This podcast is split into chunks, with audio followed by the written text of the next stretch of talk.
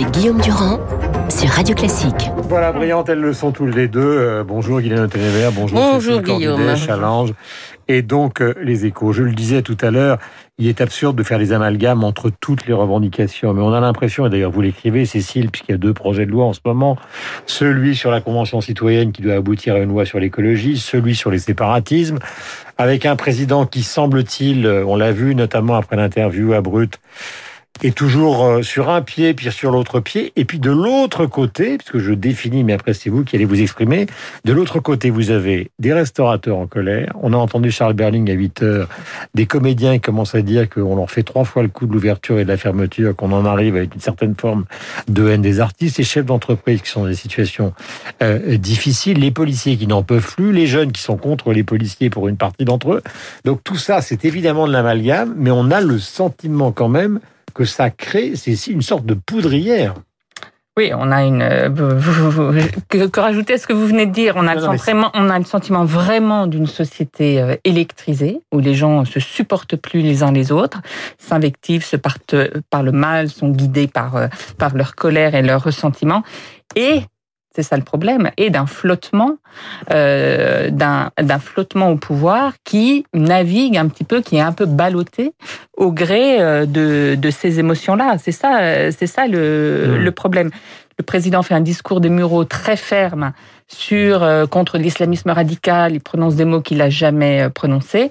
Entre-temps, il y a toutes les polémiques sur euh, mhm. euh, les libertés publiques, les, violences policières, et on a l'impression qu'il revient en arrière. Donc c'est constamment ce pilotage un petit peu à vue mhm.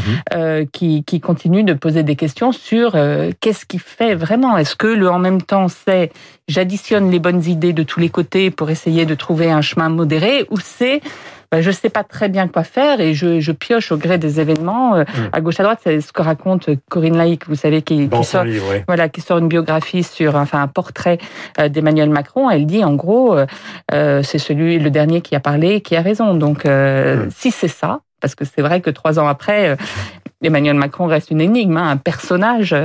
Euh, si c'est ça, c'est un peu inquiétant pour, euh, pour la prochaine année. Alors je reprends ce mot euh, d'inquiétude que vient de prononcer Cécile pour vous l'adresser, Guylaine. En fait, avec l'expérience qui vous caractérise aussi, l'une et l'autre, où est le danger ce matin?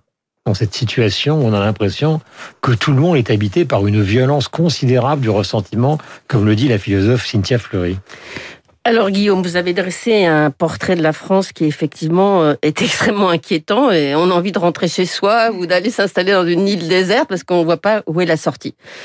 Moi, je vais essayer de voir le verre à moitié plein. Je pense qu'il y a énormément de Français qui sont très respectueux des règles, qui se comportent extrêmement Ça, une bien.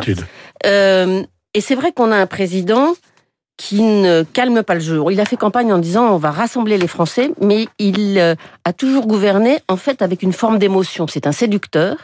Et il a séduit les uns et les autres. Alors euh, les écologistes avec sa convention citoyenne, et puis euh, la droite avec sa, sa, loi contre les séparatismes. Et puis après, il est rattrapé par l'autre l'autre hémisphère de sa de sa séduction, donc il revient en arrière. Ça flotte. Et en même temps, il exerce le pouvoir de manière très centralisée et très autoritaire, sans relais. C'est impossible, ça ne marche pas.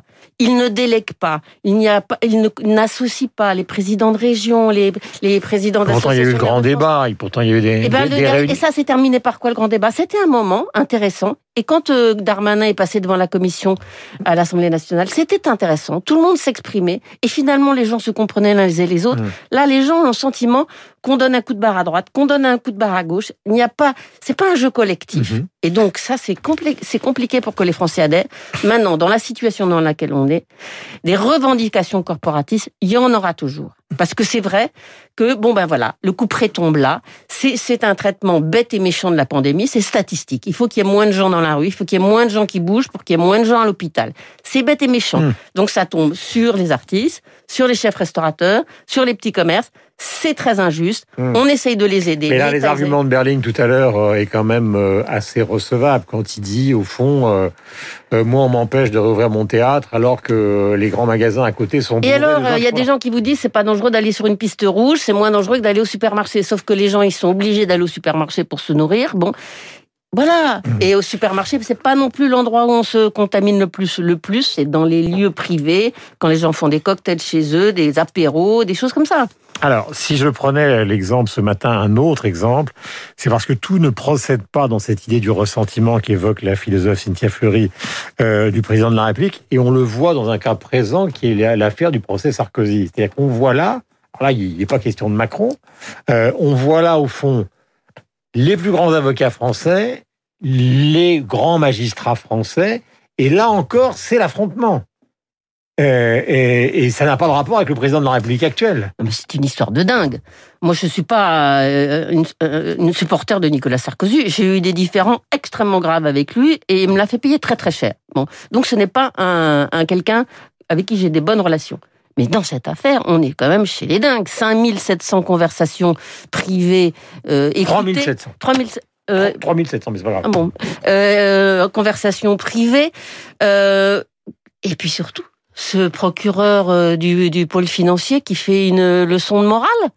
Mais on est, on est où En disant un président de la République ne doit pas faire ça, il ne doit pas avoir un téléphone privé. Mais enfin, il découvre qu'il est écouté. Bon. Maintenant, sur les histoires de renvoi d'ascenseur avec Azibert, il y a peut-être eu un halo de suspicion. Enfin, c'est toute la journée comme ça. Lisez le livre de Monsieur Jouillet, c'est toute la journée qu'on va chez le voisin inspecteur des finances, qu'on lui dit ce petit-là est très bien, tu devrais le prendre dans ton équipe, et qu'ensuite on va voir le secrétaire général de l'Élysée, c'est celui-là qu'on va mettre euh, à, tel endroit. C'est toute la journée comme ça. C'est l'histoire de la Ve République. C'est l'histoire de la Ve République. Les, les gens à qui on donne la Légion d'honneur pour service rendu, il y a des centaines, des gens qui sont nommés à chaque fois que Et alors là, ça tombe sur leur copain Azibert, et bon, il essaye de savoir où on est la procédure mais est-ce que c'est la trace quand même justement d'une volonté d'en découdre qui serait liée au fond aussi à un 2017 qui ne serait pas passé euh, du côté de toutes les familles politiques qui ont été vaincues et qui finalement, par-delà une situation sociale qui est tragique, donc une seule envie, c'est de se venger, quoi. Oui, pour les formations politiques, c'est sûr. Euh, et en même temps, elles se divisent entre elles. Après, moi, ce qui m'inquiète beaucoup dans le procès euh, de Nicolas Sarkozy, c'est euh, c'est qu'on a quand même une institution, la justice, qui, on voit bien, elle est, elle est, elle est, elle est motivée par des par un ressentiment, elle aussi. Et, euh, et c'est ça qui va pas, et c'est ça qui participe euh, du, du, doute euh, général des Français. Quand vous avez les piliers comme ça euh, qui, qui, vacillent eux-mêmes, ils ont l'impression d'être perdus. Mm-hmm. Il faut remettre de, de, de, de l'ordre dans tout ça. Et c'est vrai que autant il y a eu le, procès d'une justice instrumentalisée par le pouvoir, ça, euh, la, preuve n'a pas été faite. Autant euh, une justice qui euh, en a contre les puissants politiques qui veulent leur peau, ça, souvent, ça apparaît. Hein. Dernier point, la loi sur le séparatisme. Est-ce que vous considérez qu'on est passé totalement à côté du sujet? C'est-à-dire que cette évolution qu'évoquait Cécile au début est une évolution qui finalement ne faire que diviser les gens. Parce que la gauche dit c'est une loi contre l'islam et la droite dit finalement on a vidé la loi de tout ce qui était important. C'est tout le problème d'Emmanuel de, Macron. Dès qu'il va, il va va faire à droite, paf, la gauche va lui dire c'est pas possible, il va faire à gauche, la droite. Bon, il est dans une situation extrêmement compliquée d'équilibriste, et surtout, comme vous le disiez, on est dans une société où l'émotion prime sur le rationnel.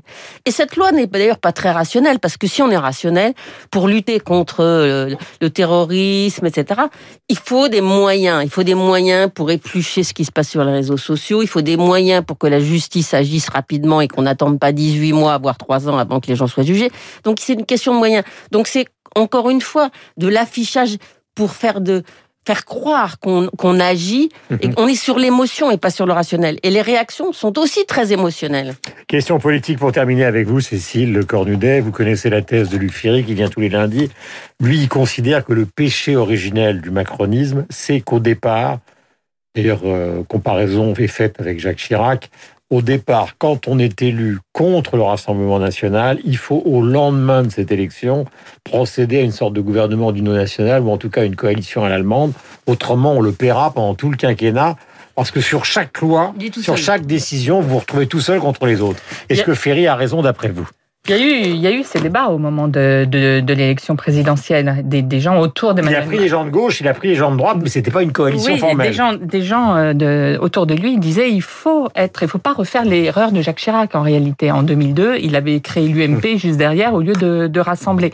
Il faut vraiment. Chirac avait consulté, si ma mémoire est bonne, pour être très précis, Michel Rocard qui lui avait dit non.